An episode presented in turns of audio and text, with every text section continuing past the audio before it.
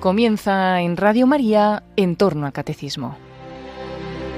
Como complemento a las explicaciones sobre la vida de la gracia que está impartiendo el padre Luis Fernando de Prada en su programa sobre el catecismo de la Iglesia Católica, les estamos ofreciendo en varios sábados consecutivos la reposición de unas lecciones sobre la vida espiritual que impartió hace años el fallecido sacerdote jesuita padre Luis María Mendizábal.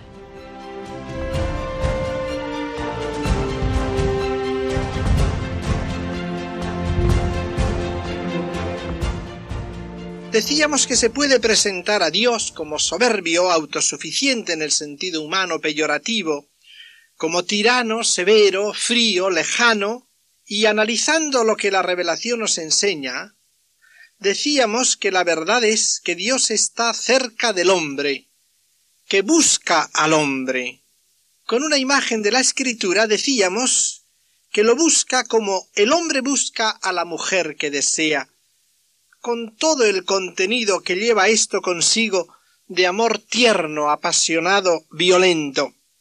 Decíamos que es verdad teológicamente que Dios tiene sed del amor del hombre, sed concretamente de tu amor, y que esto no es exageración, ni fruto de una piedad poco ilustrada, sino expresión del mismo Jesús en el diálogo con la samaritana.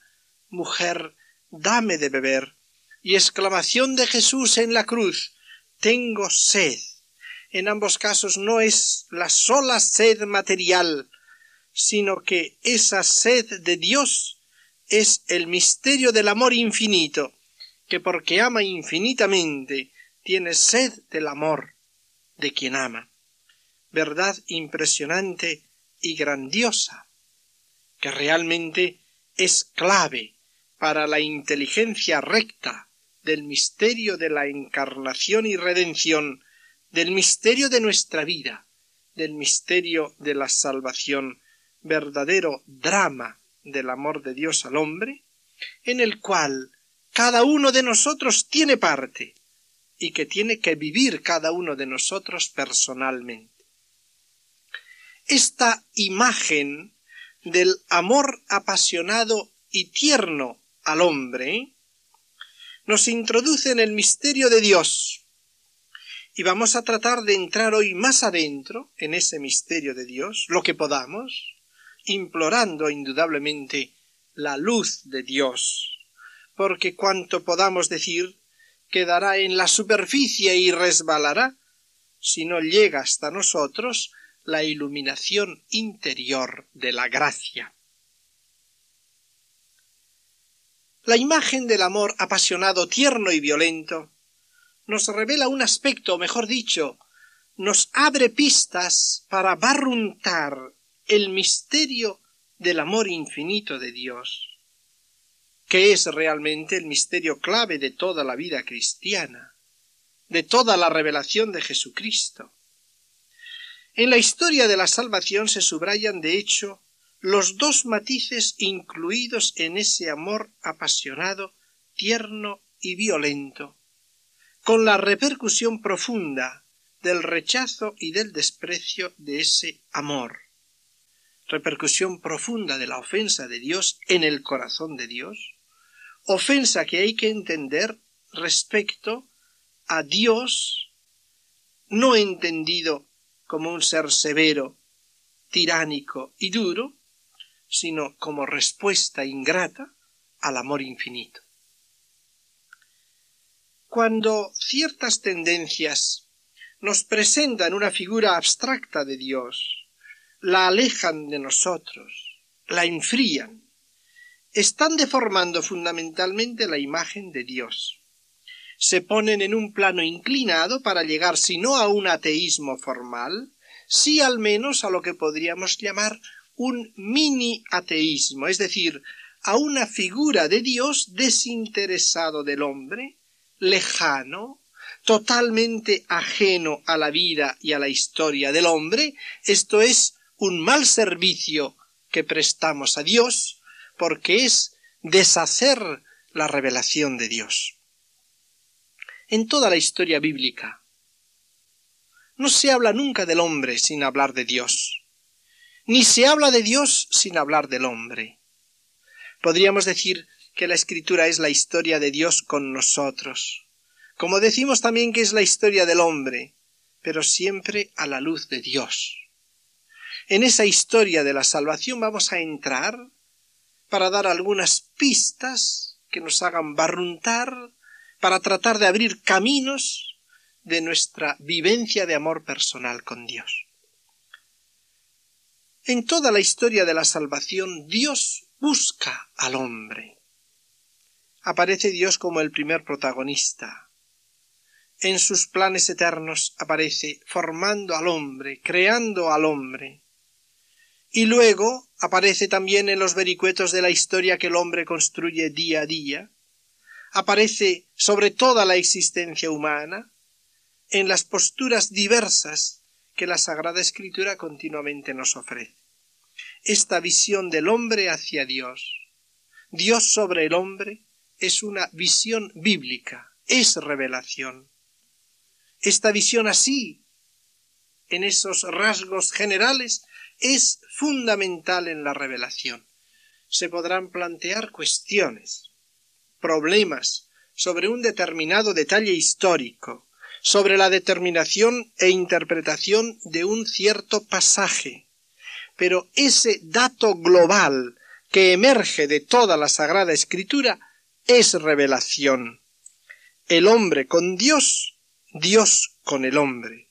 Es la revelación del hombre con Dios. Vamos a entrar en esa relación. Va a ser el esquema de lo que hoy trataremos de meditar y reflexionar. Primero vamos a ver ese amor de Dios tal como aparece en la Escritura. Luego veremos tal como aparece en el trato del Señor con los apóstoles, con los santos, con nosotros, para sacar de ahí las conclusiones de lo que es esa amistad que el Señor nos ofrece y cómo debemos vivirla con Él. Podemos distinguir en Dios, tal como nos aparece en la historia de la salvación, en ese drama íntimo del amor de Dios, dos pasos. El que podríamos llamar amor sapiente de Dios, amor prudente de Dios, amor de la sabiduría de Dios, o si queremos la sabiduría del amor de Dios, es el primer paso. Y luego un segundo paso, el amor loco de Dios, cuando ya Dios pasa la frontera en su amor infinito, el amor loco de Dios. Luego lo aplicaremos al Dios que busca a cada hombre. Iremos viendo en los casos concretos, primero cómo aparece ya en el hombre, en el misterio de la solidaridad del hombre, en el relato de la Sagrada Escritura. Cuando nos narra la creación, aparece el hombre desde el principio como una criatura relativa a Dios, relacionada con Dios, abierta a Dios, por dos motivos. Porque es criatura de Dios, si es criatura dice relación al Creador, y porque es imagen de Dios, lo creó a su imagen y semejanza. Ahora bien, la imagen dice relación esencial a su ejemplar. Por lo tanto, el hombre dice relación especial a su inspirador. Tenemos pues una doble relación especial, criatura al Criador, imagen al inspirador, pero aparece mucho más.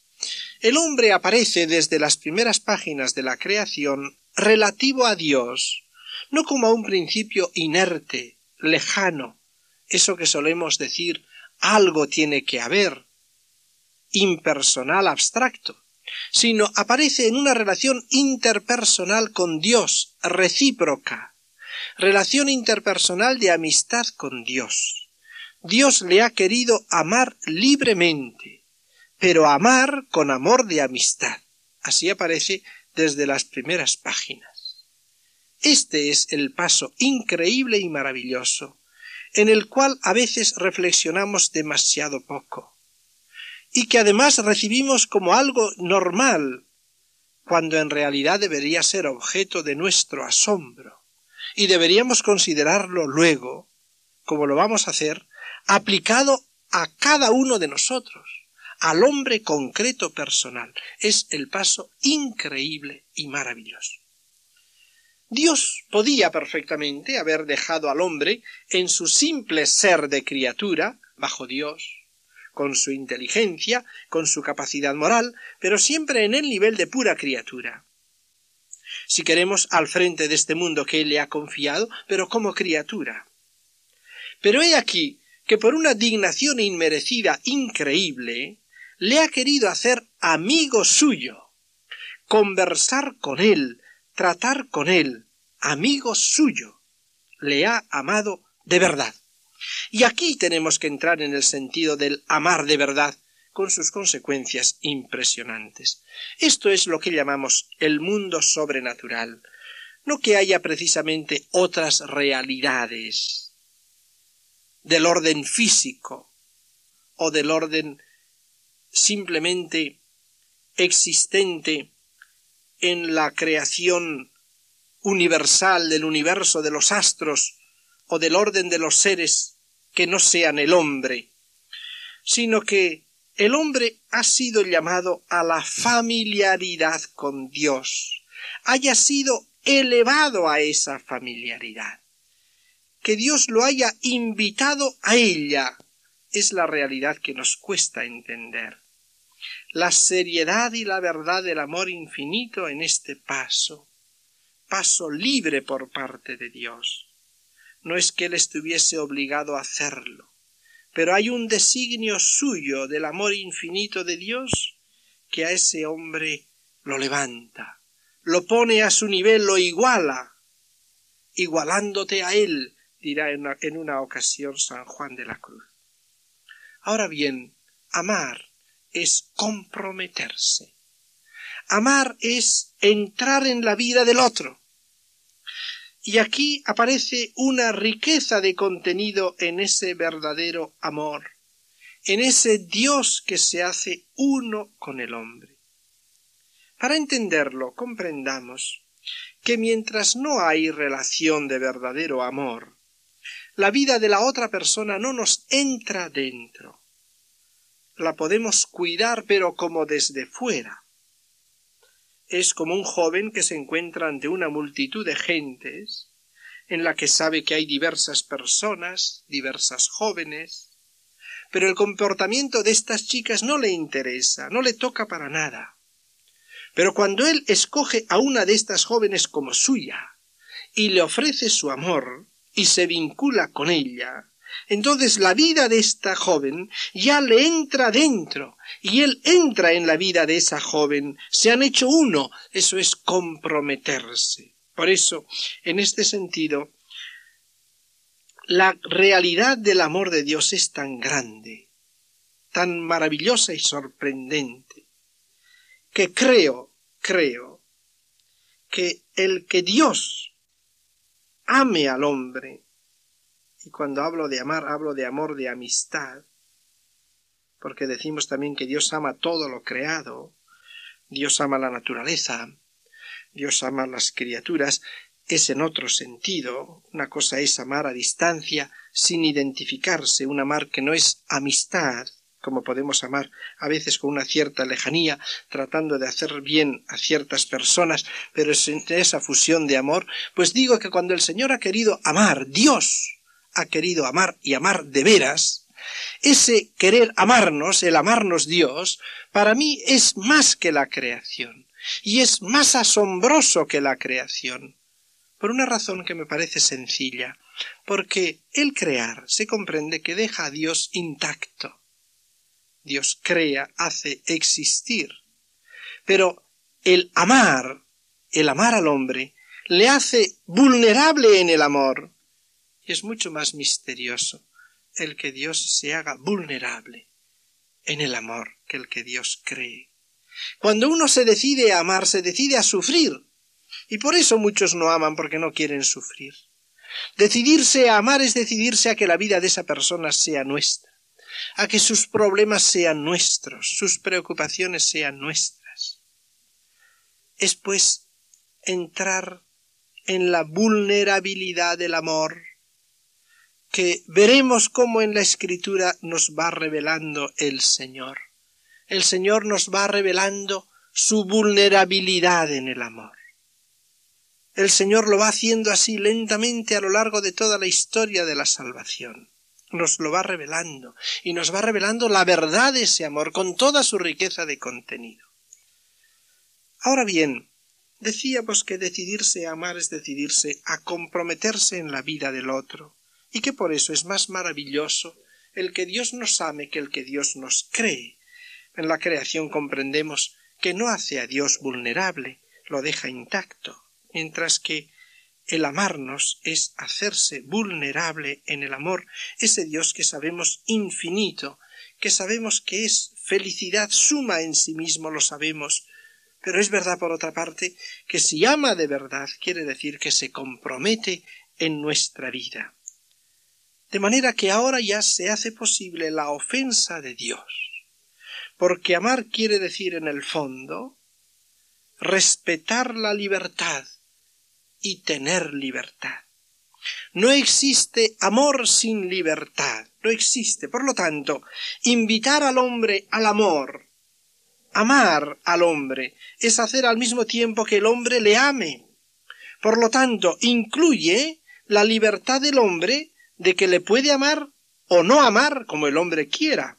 Por lo tanto, ya se hace posible la ofensa de Dios, puesto que la ofensa se da sólo donde hay relaciones interpersonales. Donde no las hay, esa ofensa no existe, no le toca a la persona porque es algo que afecta a las relaciones interpersonales. Se establece pues en ese momento una unión de amor de Dios con el hombre, misteriosa pero verdaderísima. Vamos a penetrar en el misterio de ese amor y de esa vulnerabilidad del amor.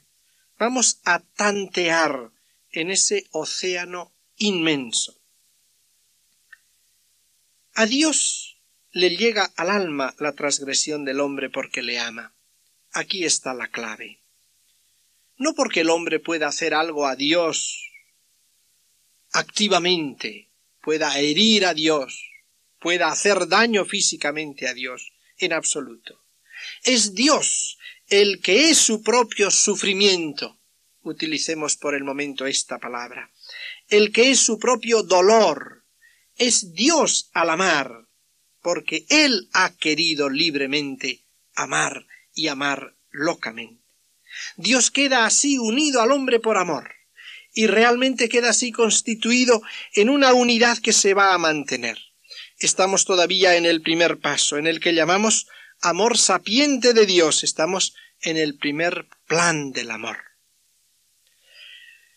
En una ocasión decía un conferenciante unas palabras quizás un tanto demagógicas. Decía A Dios no le importa que yo le ame, a Dios le importa que yo ame al hermano. Es una frase, quizá popular, demagógica. Pero en el fondo si uno la quisiera apurar quedaría sin sentido la frase, porque la consecuencia lógica que se seguiría, discurriendo y raciocinando, sería esta si a Dios no le importa que yo le ame, ¿qué le importará que yo ame al hermano? Mi hermano está tan lejos de Dios como yo, por lo tanto, si está tan lejos de mí que mi comportamiento no le interesa, tampoco le puede interesar lo de mi hermano. Esto muestra, de paso, cómo a veces queriendo hacer un bien hacemos un mal. La verdad y la verdad evangélica es que a Dios le importa que yo le ame, le importa que el hombre le ame, y le importa que el hombre ame al hombre. Las dos cosas le importan, esa es la verdad. Dice un autor reciente, y me parece acertada su expresión, que es blasfemia pensar que Dios está demasiado alto para preocuparse de los hombres y de su suerte. Es verdad que habita una luz inaccesible, es cierto. Es verdad que hay una distancia infinita en el ser, pero superada por el amor infinito. Sería verdad que Dios está muy lejos de nosotros. Si Dios fuese un hombre muy grande y a esa distancia, entonces sería verdad, no podría llegar a nuestras pequeñeces. Sería empequeñecer a ese hombre tan elevado y tan grande. Cuando hablamos de distancia, no hablamos de distancia local, hablamos de accesibilidad personal como nivel existencial. Pues bien, precisamente porque Dios no es un amor finito muy grande, sino amor infinito, por eso puede Él amar las cosas pequeñas, porque sólo el amor infinito es capaz de amar infinitamente a lo que es infinitamente pequeño. Dios no está más lejos del átomo que del universo. Ahora bien, es privilegio del amor puro hacer que el que ama se haga en algún modo el otro en cuanto es otro. Es privilegio del amor puro sentir la alegría o el sufrimiento de la persona amada como ella lo siente. En el ejemplo claro la lanzada de la cruz hirió el corazón de la Virgen. Por el amor puro le llegó al corazón. Dios, con su amor, en este momento que estamos viendo el drama del amor de Dios, se hace uno con el hombre. Ya no está separado de él, está vinculado a su felicidad y a su dolor puede sentir intensamente e infinitamente toda la miseria en la cual se hunde el hombre si se separa de él por el pecado. Puede sentir todas las miserias del hombre de una manera verdadera, mucho más de lo que nosotros imaginamos, pero de una manera realísima a la manera de Dios. Por eso decía ese mismo autor que citaba yo antes, a toda costa hay que rechazar como blasfemia la idea de la insensibilidad de Dios. He aquí un concepto que fácilmente se nos introduce, como esos otros que hemos indicado antes, porque tienen algo de verdad. Dios es felicísimo en sí mismo, Dios no puede sufrir en sí mismo lo que llamamos sufrimiento. Dios es en sí mismo causa de alegría, de felicidad, todo eso es verdad. Si yo quiero decir que Dios no es sensible, y entiendo por sensibilidad una sensibilidad fisiológica, eso también es verdad. Pero es verdad que Dios es inmutable, metafísicamente inmutable, pero metafísicamente. No podemos confundir la sensibilidad metafísica o la inmutabilidad metafísica con la inmutabilidad psicológica. Es decir, cuando decimos de una persona que vive inmutable, que ve la ruina de un edificio sin inmutarse. Eso no es lo mismo que la inmutabilidad divina. Son conceptos distintos. Ahora bien, presentar a Dios inmutable, como testigo inmutable e indiferente de la desgracia del hombre, es deformar a Dios. Dios no es así en toda la revelación. Dios decide libremente amar al hombre no sólo crearlo, sino amarlo. Decide libremente ofrecer al hombre su amor. Le ha hecho libre para eso. Y una vez decidido, ahí lo tenemos. Ya está a merced de la libertad del hombre. Es el momento dramático de Dios. El hombre podrá abrirse o cerrarse a su invitación podrá bendecir o despreciar su amor. Lo puede hacer. Y Dios en su humildad infinita se somete a eso. Crea al hombre, lo hace capaz de amar, se somete a lo que el hombre diga, a que si quiere lo rechace, en su humildad. Riesgo inmenso el de Dios. El dar confianza a esos seres amándoles. Les podría haber dejado en un nivel inferior, pero no. Es el amor infinito de Dios. Santa Teresa, en las exclamaciones, tiene aquella exclamación admirativa, oh libre albedrío, tan esclavo de tu libertad, si no vives enclavado con el temor y amor de quien te crió. Este es el momento. Ahí está. Y Dios no duda en amar al hombre, no duda en crearlo y en amarlo, en ofrecerle su amor.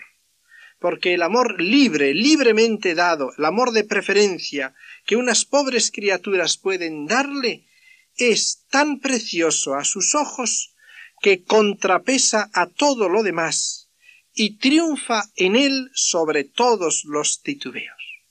No hay otra explicación de este momento, y Dios lo hace.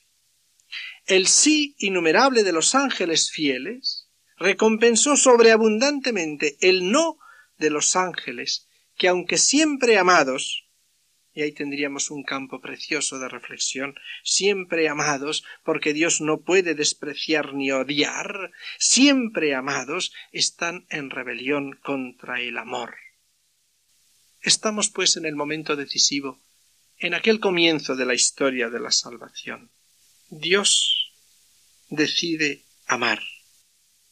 Se hace uno con el hombre. Le pide al hombre su respuesta de amor y consiguientemente la respuesta del hombre va a llegar a Dios a su corazón. Es un misterio porque es una prueba de su libertad. Pero este es el momento. Es el drama entre Dios y la criatura que él sacó de la nada, que él elevó a su nivel. Entre él, que es omnipotente, y que se ha enamorado del hombre libremente, y entre el hombre, que es nada sin él, pero criado inteligente y libre, es dueño de sí mismo. ¿Qué hará el hombre? Este es el momento decisivo, es el momento de la prueba. ¿Aceptará o rechazará a Dios?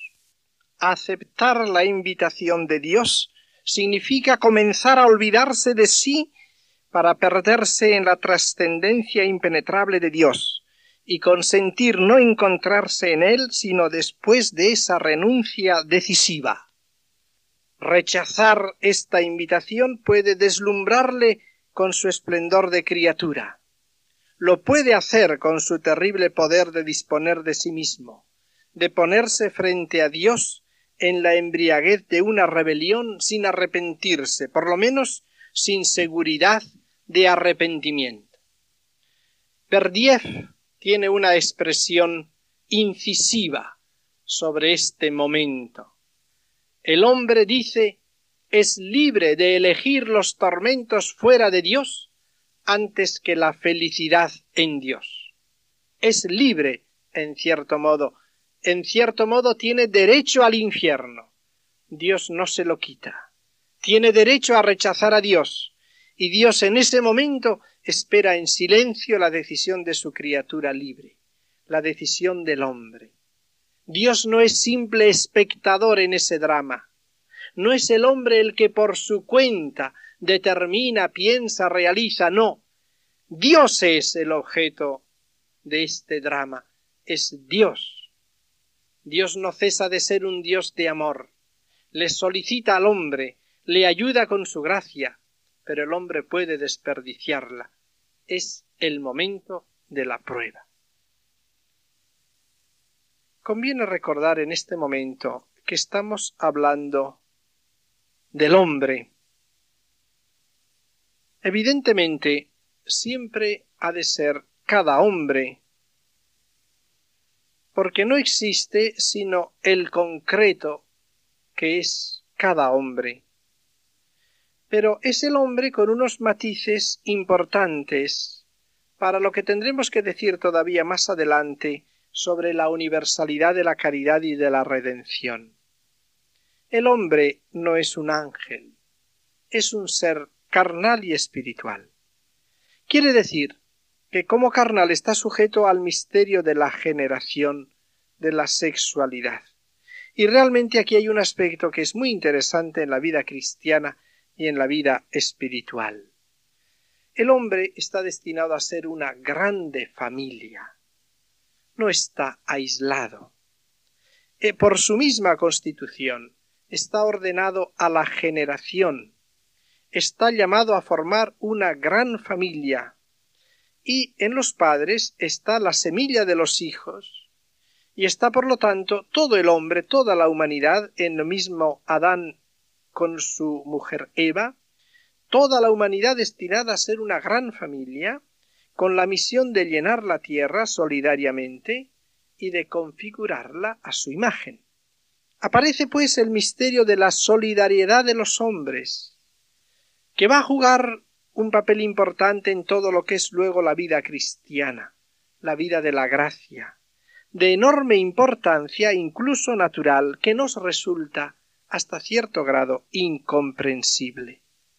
Más aún, cuando se trata de la solidaridad sobrenatural, somos una carne, somos un cuerpo, somos una única sangre, es verdad, somos una familia verdaderamente.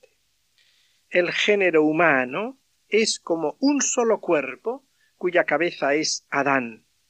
De este misterio la raíz es biológica, aunque la esencia es moral. Su verdadero significado está en el amor que nos une a todos. Se podría decir que la carne nos obliga, queramos o no, a estar unidos unos a otros según los sueños más locos del amor. Por eso, el que no conforta a su prójimo desprecia su propia carne. Aquí hay una realidad muy verdadera. Quizás no la vivimos suficientemente. Somos uno, somos una cosa. El hombre no está aislado. Somos una familia. Somos un cuerpo. Somos culpables de todo por todos, decía Dostoyevsky. Y en esto reflejaba algo muy verdadero. Somos culpables todos por todo. Cierto que ninguna solidaridad puede impedirnos amar a Dios si lo queremos, como tampoco puede obligarnos a ello. La salvación es estrictamente individual, pero no podemos ignorar la presión que ejercita el pecado del mundo en nosotros. El que quita el pecado del mundo es Jesucristo. Y ahí se nos habla del pecado del mundo. Como todos nuestros cuerpos viven en la biosfera, parecidamente cada alma nuestra está sumergida en la atmósfera espiritual del género humano, no sólo presente, sino también pasado y futuro. Somos una unidad verdadera. Hay pues un fundamento natural que va más allá de una simple unidad biológica, pero que tiene un fundamento en la misma unidad biológica. El hombre es pues todo eso. Constituye como una familia que puebla la tierra. Ahora bien, la gracia elevante de la amistad con Dios a la que Él nos llama no destruye la solidaridad natural que une a los miembros entre sí con su cabeza, sino que la consolida en su esencia moral y hasta en su raíz biológica, y crea una solidariedad sobrenatural que debería transmitirse, al igual que la naturaleza humana, por generación, y esta solidaridad se convertiría al corromperse, si se corrompe, en solidaridad en el desorden, solidaridad diríamos de desesperación, pero el hombre es así, somos una cosa. Esto es importante. Luego, la vida de caridad lo que nos enseñará es a abrazar esta realidad de nuestra unidad. Estábamos pues en este momento en que el hombre, que no es un ángel, que tiene todo este fundamento biológico, que ha sido creado y amado por Dios, se encuentra ante la prueba de su respuesta a Dios, ante Dios que le invita. ¿Qué hace el hombre? Lo rechaza. Rechaza a Dios. El Génesis, en el capítulo tercero, describe el fracaso de la invitación de Dios y el fracaso de los planes de Dios sobre el hombre. El hombre rechaza a Dios, no lo sigue, no acepta la invitación de amor. Y entonces establece la solidaridad carnal de privación de gracia, es lo que llamamos el pecado original, con las consecuencias del pecado original. Y entonces viene Dios, el amigo del hombre, Y en los versículos 8-9 aparece al atardecer en el jardín del Edén, en esa descripción poética, de estilo literario delicado, en que Dios le llama Adán, Adán, ¿dónde estás? Palabra de compasión. Barthélemy, el exegeta francés, le llama palabra de dulzura de Dios. Adán, ¿dónde estás? Pero palabra que atemoriza al hombre, ya la dulzura de Dios atemoriza al hombre. Es lo que pasa cuando uno ha traicionado el amor. Que la misma palabra dulce de amor lo atemoriza. No es que la palabra de Dios sea dura, de odio, no. Dios no puede despreciar ni odiar. Dios ama. Dios tiene compasión. Pero ese amor de Dios ahora, con la rebelión del hombre, le horroriza al hombre. Han roto para siempre, irreparablemente, aquella intimidad original con Dios, aquella amistad profunda, aquella primera amistad con Dios. ¿Qué hará Dios ahora? Ha sido rechazarle su primer amor. ¿Se retirará del hombre? No, no lo abandona. Y en este momento aparece en la historia de la salvación un segundo gran amor, el amor loco de Dios, el de un Dios ofendido que quiere perdonar. Aun rompiendo su trato con Dios, el hombre queda dentro de los planes de Dios. No puede escapar a los planes de Dios. Y aquí se abre este segundo amor, el amor loco de Dios. Es el universo de la redención. Dios decide llegar y llevar hasta el corazón del hombre por vías misteriosas el testimonio supremo de la infinitud de su amor. Todavía va a solicitar más al hombre. Dios enviará a su único Hijo al mundo, por eso es la locura del amor. Así amó Dios al mundo, que le dio a su Hijo unigénito. Dios envía a su único Hijo al mundo para instaurar en él, pero en torno a una cruz, una solidaridad nueva, una unión a cuyo lado palidece la del paraíso, mucho más profunda, una unión mucho más íntima entre todos, reunirá toda la humanidad. Ninguno que tenga que decidir de su propia suerte quedará abandonado solo ante la angustia. Todos llegarán a ser iluminados secretamente por un rayo que brota del costado abierto del Salvador. Beberán aguas con gozo de las fuentes del Salvador, y todos llegarán a sentirse y hallarse en condición de acogerlo para su salvación o de alejarse de él libremente. Cada uno lo ofrecerá y cada uno lo decidirá. No habiendo reconocido a Dios en la sabiduría del universo de la creación, se abrirá ahora el universo de la locura de la redención el amor todavía más grande. Habiendo creado admirablemente al hombre, lo has recreado, reformado de manera más admirable todavía. Es el reino simplemente de la misericordia, como tanto repetirá San Pablo. Es el imperio de la misericordia de Dios. Misericordia entendemos en este caso la iniciativa de Dios ofendido, partimos de aquí, Dios ofendido, ¿qué ha hecho ese pecado en Dios? Nos lo revela él mismo al revelarnos cuál es su reacción ante la ofensa del hombre. La iniciativa de Dios ofendido por nuestro rechazo de su amor, eso es la misericordia.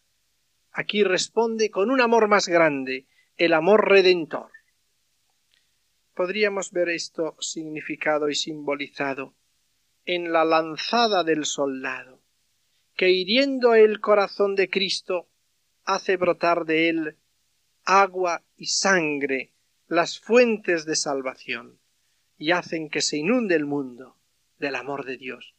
Es la respuesta del amor loco de Dios. digo que es misericordia.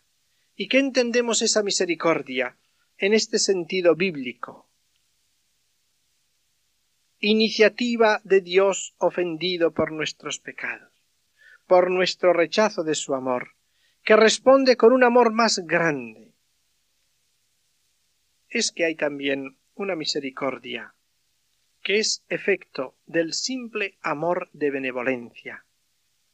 Yo puedo tener compasión de un animal como simple amor de benevolencia al verlo herido. Cuando se trata de esta misericordia que acompaña al simple amor de, benevolencia, hacemos el bien de los otros, salvadas las distancias y sin exigir correspondencia. En cambio, la misericordia de que nos estamos ocupando ahora, la misericordia del Señor en la obra de la redención, es efecto del amor de amistad que el Señor sigue ofreciendo. El gran amor de caridad que hace al que ama aunque sea Dios uno con el amado, y puede llevarle a santas locuras. Así amó Dios al mundo que le dio a su único Hijo. Ese amor de caridad es el fundamento de la misericordia. Y así llegamos a la locura del amor, al amor loco de Dios. Sobre la revelación de la misericordia se abre el universo de la redención. Dios no retractó ni renegó de su primer amor despreciado por el hombre.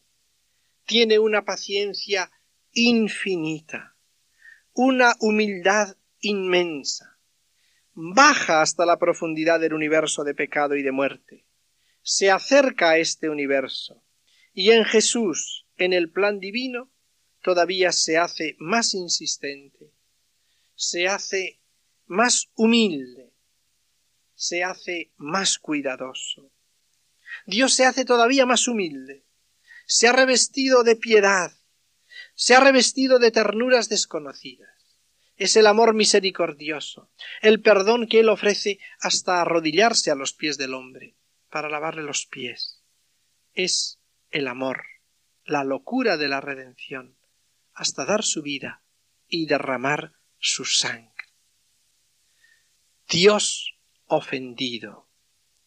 La misericordia es la iniciativa del Dios ofendido. Y aquí entramos en ese misterio del Dios realmente ofendido. Aquí es donde quedamos sin palabras al entrar en ese misterio de Dios. Pero creo que podríamos decir que Dios reacciona de esta manera siendo ofendido. Solo que debemos saber que hay en Dios una toma de conciencia infinita del mal infinito que hacemos al rechazar un amor infinito es un gran misterio, el Dios ofendido. En el mensaje de Fátima, una de las cosas que sorprenden en aquellos relatos sencillos iniciales de los tres pastorcillos, que tienen esa limpidez evangélica, hay un hecho sorprendente, y es que, por la iluminación de Dios, sobre aquellos pastorcitos niños todavía, quedan impresionados por la realidad del amor de Dios, por la realidad del pecado, por la realidad del peligro del mundo. Y al niño, a Francisco, iluminado por la luz de Dios, un niño de nueve años, le impresiona extraordinariamente lo que él llama la tristeza de Dios. Y se pasa él solo horas enteras en una gruta, y cuando van a buscarle y le preguntan qué hace, responde estaba pensando en la tristeza de Dios y quisiera consolar a Dios. Ante estas expresiones, una verdadera teología no puede encogerse de hombros y decir que son cosas sin sentido, de una piedad mal entendida. No. Un verdadero teólogo debe inclinarse con humildad y comprenderá que se trata de una iniciación divina al misterio infinito de la ofensa de Dios. una iniciación análoga en cierta manera a aquella con la cual Jesucristo en el huerto de Getsemaní quiso introducir a los apóstoles predilectos en el mismo misterio de la tristeza de Dios. Es un gran misterio, pero en el cual hemos de tratar de penetrar según nos sea posible. Ese gran misterio, esa toma de conciencia infinita del mal infinito que hacemos rechazando un bien infinito, tiene su expresión visible en la terrible agonía y en la muerte de Jesucristo. Ahí tiene su expresión sensible. Es cuestión delicada indudablemente. Ante eso que es ofensa de Dios solemos preguntar, entonces Dios sufre. Y fácilmente respondemos, no, Dios no sufre. Pero hay que tener mucho cuidado y pensar bien antes de decir simplemente que Dios no sufre, porque Dios no nos ha amado en broma. Por eso creo que entre uno que dice simplemente no, Dios no sufre, y otro que dice simplemente Dios sufre, está más cerca de la verdad el que dice que Dios sufre que el que dice que Dios no sufre. En muchos casos hay que matizar en todos los casos. Aunque está más cerca de la verdad el que dice que Dios sufre, que el que presenta a Dios indiferente a la ofensa del hombre, porque esto va directamente contra todo lo que nos manifiestan los libros de la Escritura. De modo que la misericordia de Dios es la reacción de un Dios infinitamente ofendido.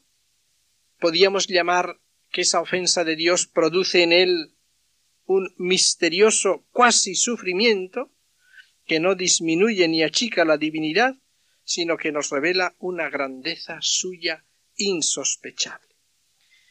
El dominico padre Molinier, en unos apuntes que tiene sobre el misterio de la redención, tiene estas palabras que me parecen serias teológicamente. Dice No se puede entender nada del misterio de la redención mientras no se admita que se puede herir a Dios en la niña de sus ojos y en lo profundo de su corazón. Hay que tomar muy en serio las numerosas expresiones bíblicas en las que Dios se nos muestra conmovido en lo más íntimo de su corazón a la vista de la miseria humana. Quienes lo comprendan han dado con la clave de la perfección cristiana. Estas palabras del padre Molinier parecen muy ponderadas y muy verdaderas. Dios desea no sólo escucharnos, sino darse a nosotros, darse y el rechazo de ese don se hace entonces terrible. Es rechazo de un bien infinito. El cuasi sufrimiento es esto. Está por encima de nuestra psicología. Es más que sufrimiento. Pero hay que cuidarse de no decir simplemente que Dios no sufre, que Dios es inmensamente feliz, infinitamente feliz y nada más. Esto no nos lleva a la inteligencia del misterio de la redención como drama del amor de Dios. ¿Cómo se puede explicar entonces? ¿Cómo podríamos penetrar un poco más dentro en ese misterio? Esto ya es cuestión muy delicada teológicamente. Hay teólogos recientes que han tratado de penetrar un poco en ese misterio, insistiendo en que el pecado es mal de Dios mucho más inadmisible para él que para nosotros, y con todo es aceptado por la magnanimidad de Dios. Él lo acoge con esa magnanimidad paciente. Y estos teólogos tratan de indicar que hay una gran nobleza en el dolor cuando es superado con grandeza de espíritu, y que hay que tratar de ver cómo hay un Dios que tiene esa nobleza y que hay algo en él que corresponde con un atributo para nosotros innominado que no podemos nosotros adecuadamente concebir, pero que corresponde a esa nobleza en el dolor. Añaden estos teólogos que precisamente la nobleza del dolor nos ha sido revelada en Cristo, que hasta Jesucristo no conocíamos esa nobleza en el dolor. Querría decir, por tanto, esto, que Jesucristo nos ha revelado algo de lo íntimo de Dios y nos ha enseñado a participar de eso íntimo de Dios y que tendremos nosotros más íntimamente esa postura cuanto más profundamente participemos en la actitud de redención universal. Entonces, sería también algo para nosotros deseable el participar de alguna manera por el amor en la nobleza de ese dolor, de la inmensidad de la tristeza de Dios. De hecho, Dios, con su amor, se hace uno con nosotros, con sus criaturas. No abandona al hombre, le va siguiendo. Dios va siguiendo a cada uno de esos hombres y completa ese misterio de su amor. Se hace uno con sus criaturas, ya no es separable de ellas, está vinculado a su dolor, siente en sí infinitamente toda la miseria en la cual se hunde el hombre al separarse de él por el pecado. Ya nada de lo que toca al hombre le puede ser indiferente a Dios. Su misericordia toca a cada uno de los hombres en cualquier condición en que se encuentre. Y así podemos ver que ese amor misericordioso de Dios respecto de los condenados, ese amor con que ahora les persigue a los que ya han decidido y se han puesto en contra de él, es una compasión indecible y, eterna respecto de los que peligran aquí abajo. Bajo la malicia humana es temor o dolor. Y respecto de los que se abren a sus solicitaciones es luz y ternura. Es el mismo amor misericordioso de Dios. Misterio del amor de Dios, pero realísimo. Este misterio de amor se vive en toda la historia de la salvación respecto de su pueblo. Dios participa de los sufrimientos de su pueblo. Dios siente sus ofensas. Y así vemos esa revelación del amor de Dios y de la reacción de Dios descrita continuamente por los profetas. Recordemos solamente algunos pasajes de Isaías, Isaías 54, 62, en que dice como un esposo se alegra y deleita en su esposa, así tu Dios se goza en ti. También en Jeremías se describe ese mismo amor con que Dios sigue al pueblo. Dios se va interesando y va estrechando sus vínculos con él, esas alianzas progresivas. En Ezequiel capítulo 16 muestra toda la aventura de ese amor a Dios con su pueblo, cómo él lo ha escogido, lo ha amado como a esposa y como el pueblo lo ha rechazado a él. Y en Oseas capítulos segundo y capítulo once con las manifestaciones del amor delicadísimo de Dios.